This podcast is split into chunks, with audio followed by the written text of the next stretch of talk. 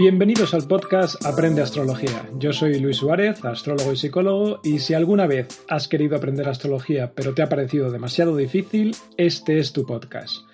Y como dije en el anterior episodio, hoy vamos a hablar de lo que representa cada una de las 12 casas astrológicas que encontramos en una carta natal. Como ya sabéis, si habéis ido siguiendo este podcast, una carta natal se representa gráficamente con un círculo dividido en 12 partes, llamadas casas, cada una de las partes, y cada una de estas casas representa una parcela de nuestra vida, y por tanto cada una tiene un significado. El tamaño de cada una de estas casas varía en función de la latitud geográfica en la que se encuentre el lugar de nacimiento de la persona.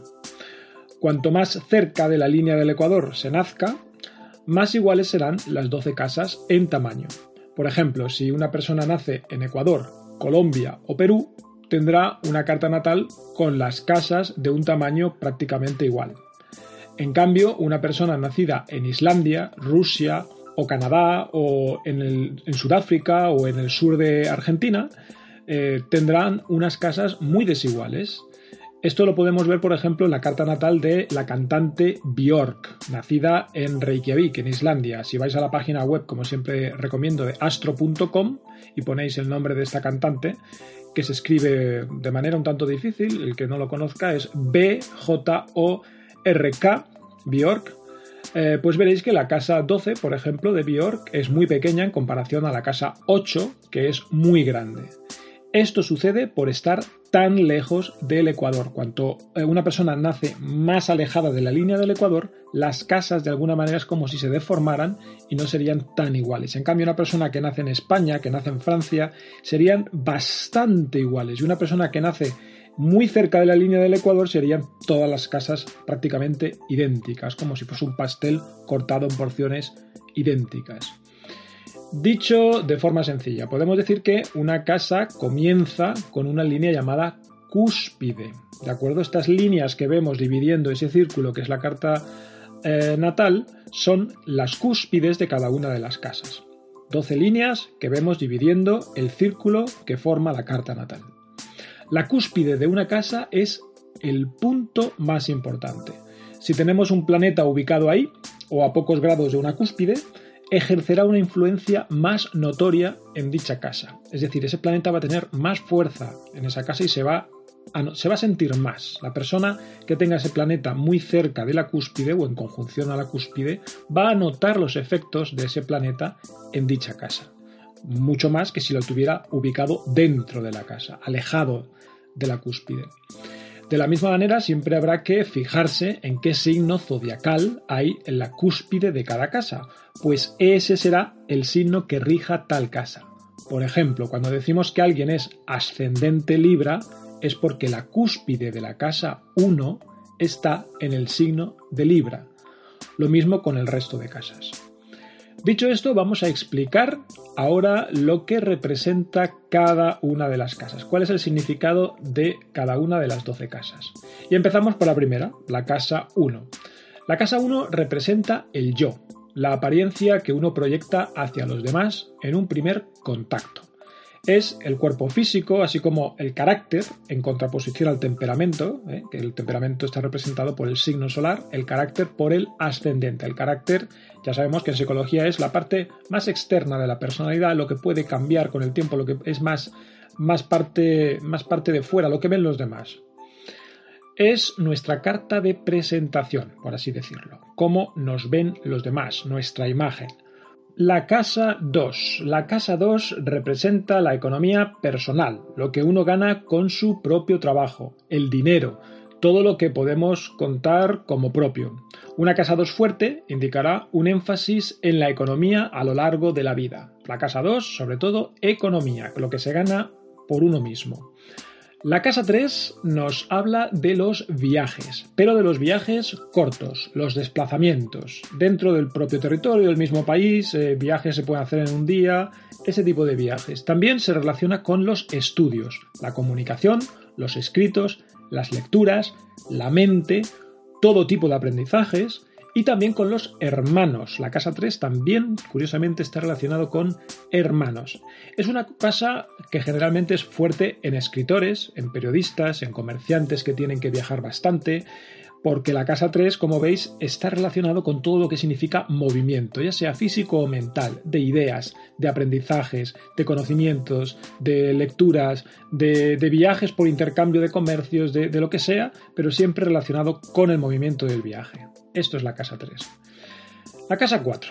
La casa 4 representa varias cosas. Por un lado representa la familia, ¿eh? nuestra casa, nuestro hogar, puede hablarnos tanto de nuestra casa física, es decir, físicamente el, lugar en el que habitamos, el apartamento, la vivienda, la casa en la que estamos, y también puede hablarnos de nuestras raíces familiares, de nuestros padres, el ambiente que vivimos de niños viviendo con nuestra familia, y también puede representar nuestras raíces en un sentido más amplio, como nuestra identidad como pueblo o nación. Esto ya de una forma más abstracta, más amplia. Sobre todo nos habla de la familia, de la casa, de la vivienda, del hogar y una cosa más, de el último periodo de nuestra vida. La casa 4 también puede hablarnos del último periodo de nuestra vida, de la segunda parte de nuestra vida ya tirando a la vejez, digamos.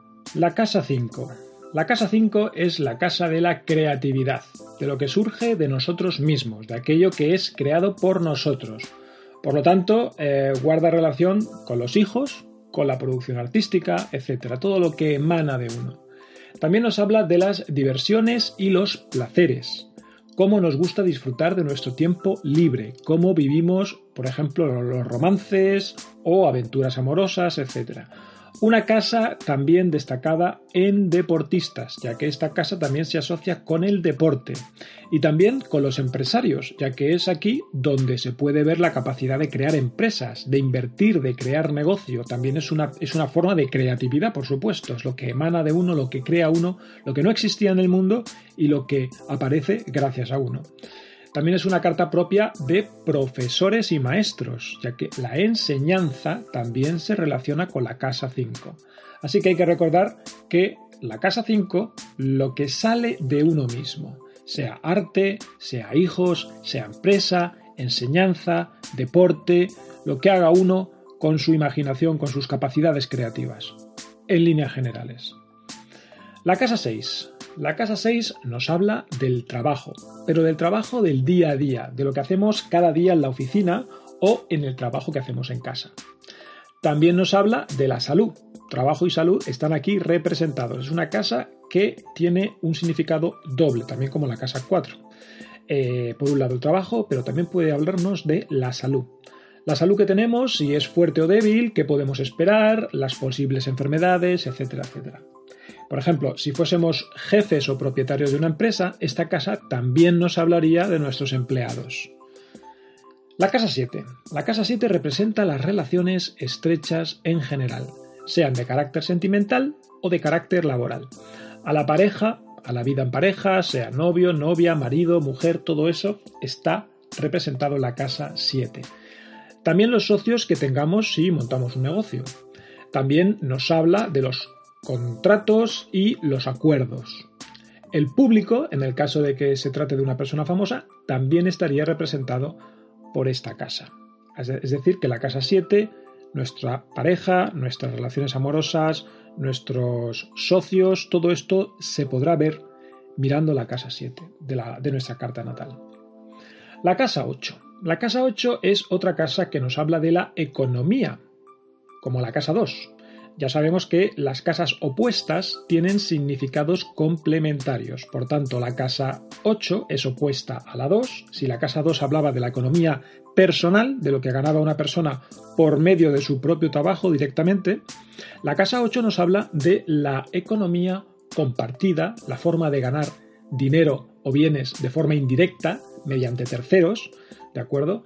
Las herencias, por ejemplo, la riqueza que a uno le llega por parte de la familia o por parte del cónyuge, o bien el dinero generado por royalties o por derechos de autor, acciones bursátiles, por ejemplo, si un escritor mm, escribe libros, vende libros y gana dinero eh, con los derechos de autor, pues esas ganancias estarían representadas en su casa 8, no en su casa 2. Al mismo tiempo, esta casa también representa las operaciones quirúrgicas, la muerte y el sexo. Es decir, también aquí hay un significado doble, la economía, pero también eh, la muerte, las operaciones quirúrgicas y el sexo, porque esta casa está gobernada por Escorpio. Por tanto, ya sabemos que Escorpio, todo lo que tenga relación con muerte, sexo, etcétera, pues va a tener una clara identificación. La casa 9. La casa 9 nos habla de los viajes, como es la opuesta a la casa 3. Si veáis una carta astral, veréis que está justo en, oposición a la carta 3, a la casa 3, pues tiene un significado eh, complementario. Si la casa 3 nos hablaba de viajes cortos, aquí nos habla de viajes largos, viajes al extranjero.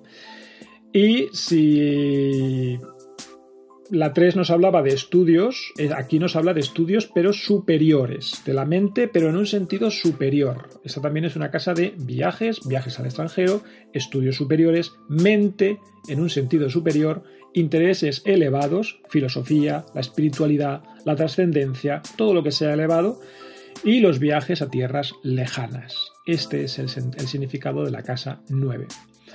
La casa 10. La casa 10 representa la profesión, nuestra vida profesional, la carrera, con qué ventajas y limitaciones contamos para nuestro desarrollo en este plano.